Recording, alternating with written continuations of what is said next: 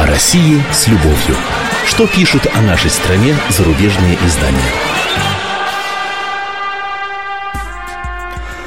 Здравствуйте. В студии замредактора отдела политики комсомольской правды Андрей Баранов. И, как обычно, сегодня я знакомлю вас с обзором наиболее интересных публикаций в иностранных СМИ о нашей стране. В понедельник, как известно, состоялись похороны патриарха нашей политики Евгения Примакова.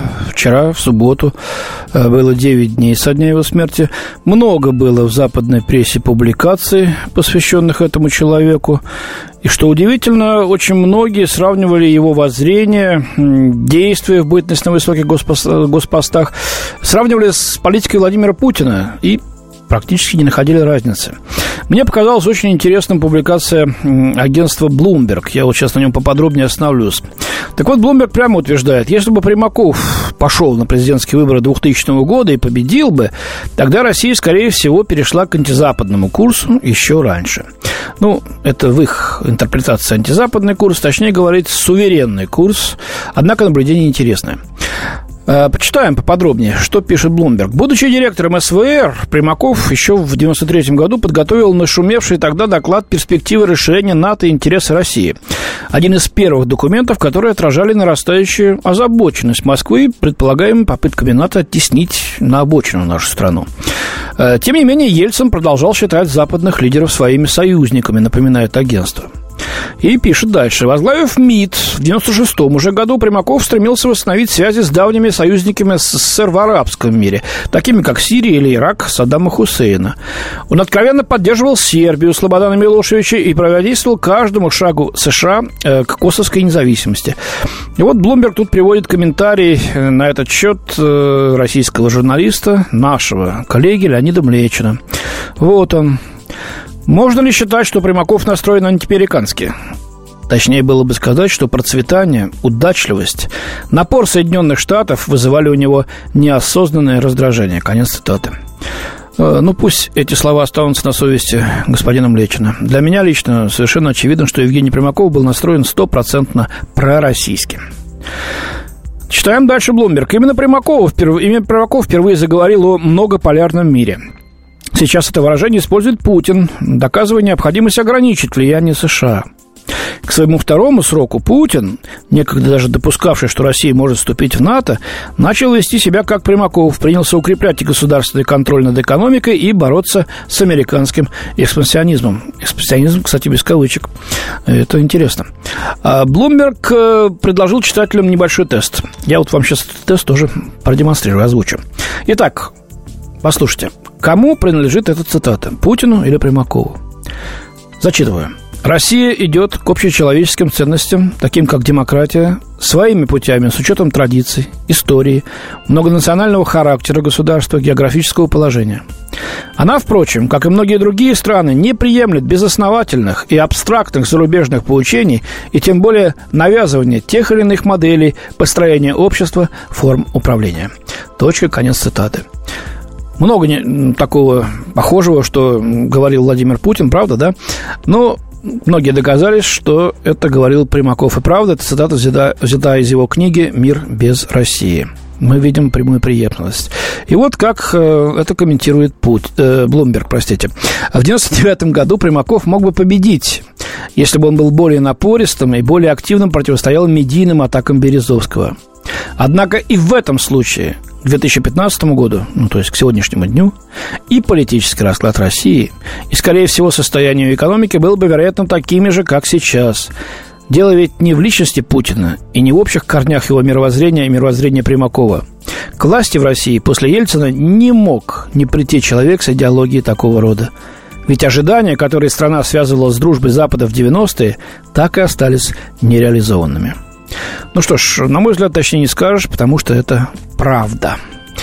Но правду эту не все на Западе желают признавать, э, поэтому тревога остается. Вот вам пример.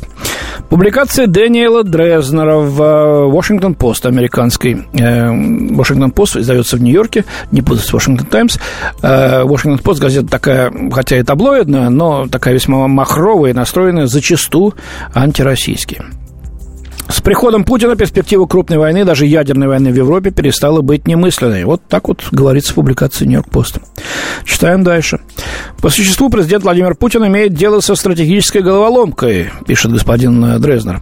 Он хочет вернуть России статус великой державы, каким он был в славные годы Холодной войны, но его Россия гораздо гораздо, и еще раз гораздо слабее, чем был когда-то Советский Союз. Три раза гораздо. Путин думает, что у него есть относительное преимущество, поскольку он готов дойти до крайности и психологически задавить Запад в любой конфронтации. Ну вот тут я не удержусь, дам свой микрокомментарий. Да, Россия сегодня бесспорно слабее СССР.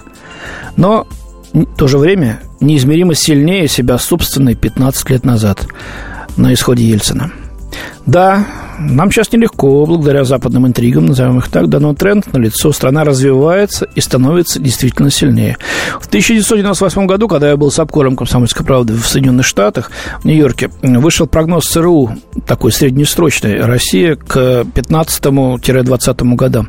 Значит, к 15 году нам, значит, э, декларировали полнейший развал экономики, несобираемость налогов, дефицит бюджета примерно 100% к ВВП. ВВП это был там, э, прогнозировался как бюджет э, Нью-Йорка примерно.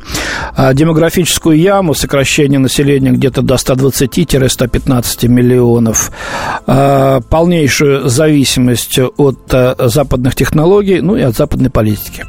Ну и где этот прогноз все-таки уважаемого, все-таки Центрального э, разведывательного управления Соединенных Штатов?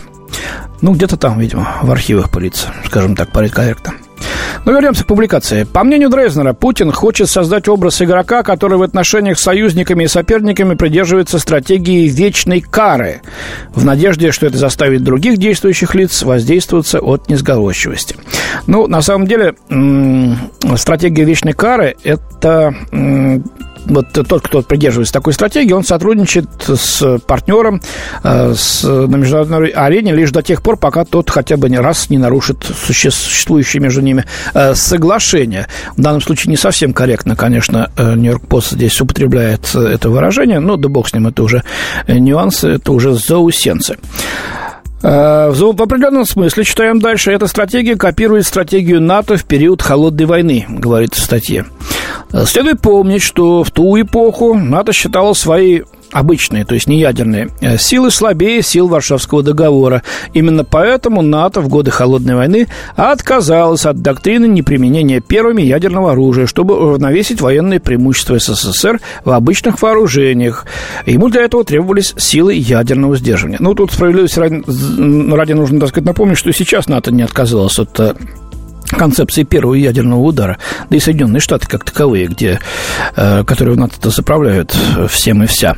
А, поэтому, я думаю, некорректно э, сравнивать, так сказать, период холодного войны с нынешним. У НАТО ничего не изменилось, оно просто с нахрапистостью паровоза, э, из которого выпал машинист, прет к нашим границам. Вот уже, так сказать, хватит, собирается уже и Украину, так сказать, Грузии туда захапать. Но Э, это вовсе не, не дает им возможности и права говорить о том, что их концепция изменилась. Автор статьи задается вопросом, сработает ли путинская стратегия. Нет, в том-то и проблема, так победоносно вот, утверждается в Нью-Йорк Пост. Да, Путин раскрыл объятия Востоку, говорит в статье, но Китай с удовольствием воспользуется этой возможностью для извлечения коммерческих, коммерческих выгод, не более того.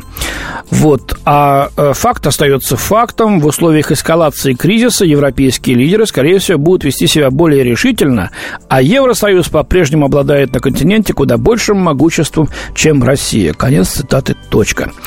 А, ну, автор тут не добавил одного. Пока э, за Евросоюзом стоит, э, Соединенные, стоят Соединенные Штаты Америки.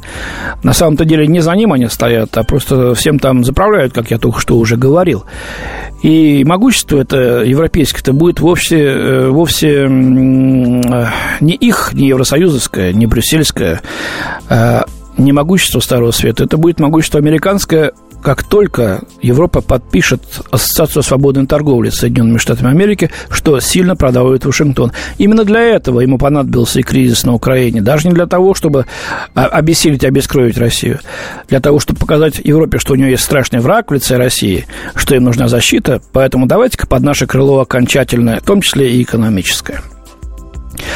К другим темам в конце нашего сегодняшнего обзора Дэвид Хершенхорн из «Нью-Йорк Таймс» уже на этот раз э, говорит о том, что многие в России считают опасными, что россияне переходят в ислам. Вот есть э, такая история одного из петербургских э, людей, Максим Байдак. Вот он теперь живет в Турции, его преследовали. Э, говорит, что он перешел к Богу, но при этом говорил о том, что готов взрывать российские дома. Вот такая странная э, тенденция к тому, чтобы э, делать тех, кто переходит в ислам, борцами за демократию. У меня на сегодня все. Судьи был Андрей Баранов. До свидания. О России с любовью. Что пишут о нашей стране зарубежные издания? Если всех экономистов выстроить в одну линию, они все равно будут показывать в разные стороны – Верное направление знает доктор экономических наук Михаил Делякин. Только он знает, кто такой Доу Джонс, где у него индекс, как его колебания влияют на мировую экономику и какое отношение он имеет к пиратам Карибского моря. Наш экономист расскажет об этом простым и понятным языком в программе «Час Делягина». Слушайте на радио «Комсомольская правда» по понедельникам в 17.05 по московскому времени.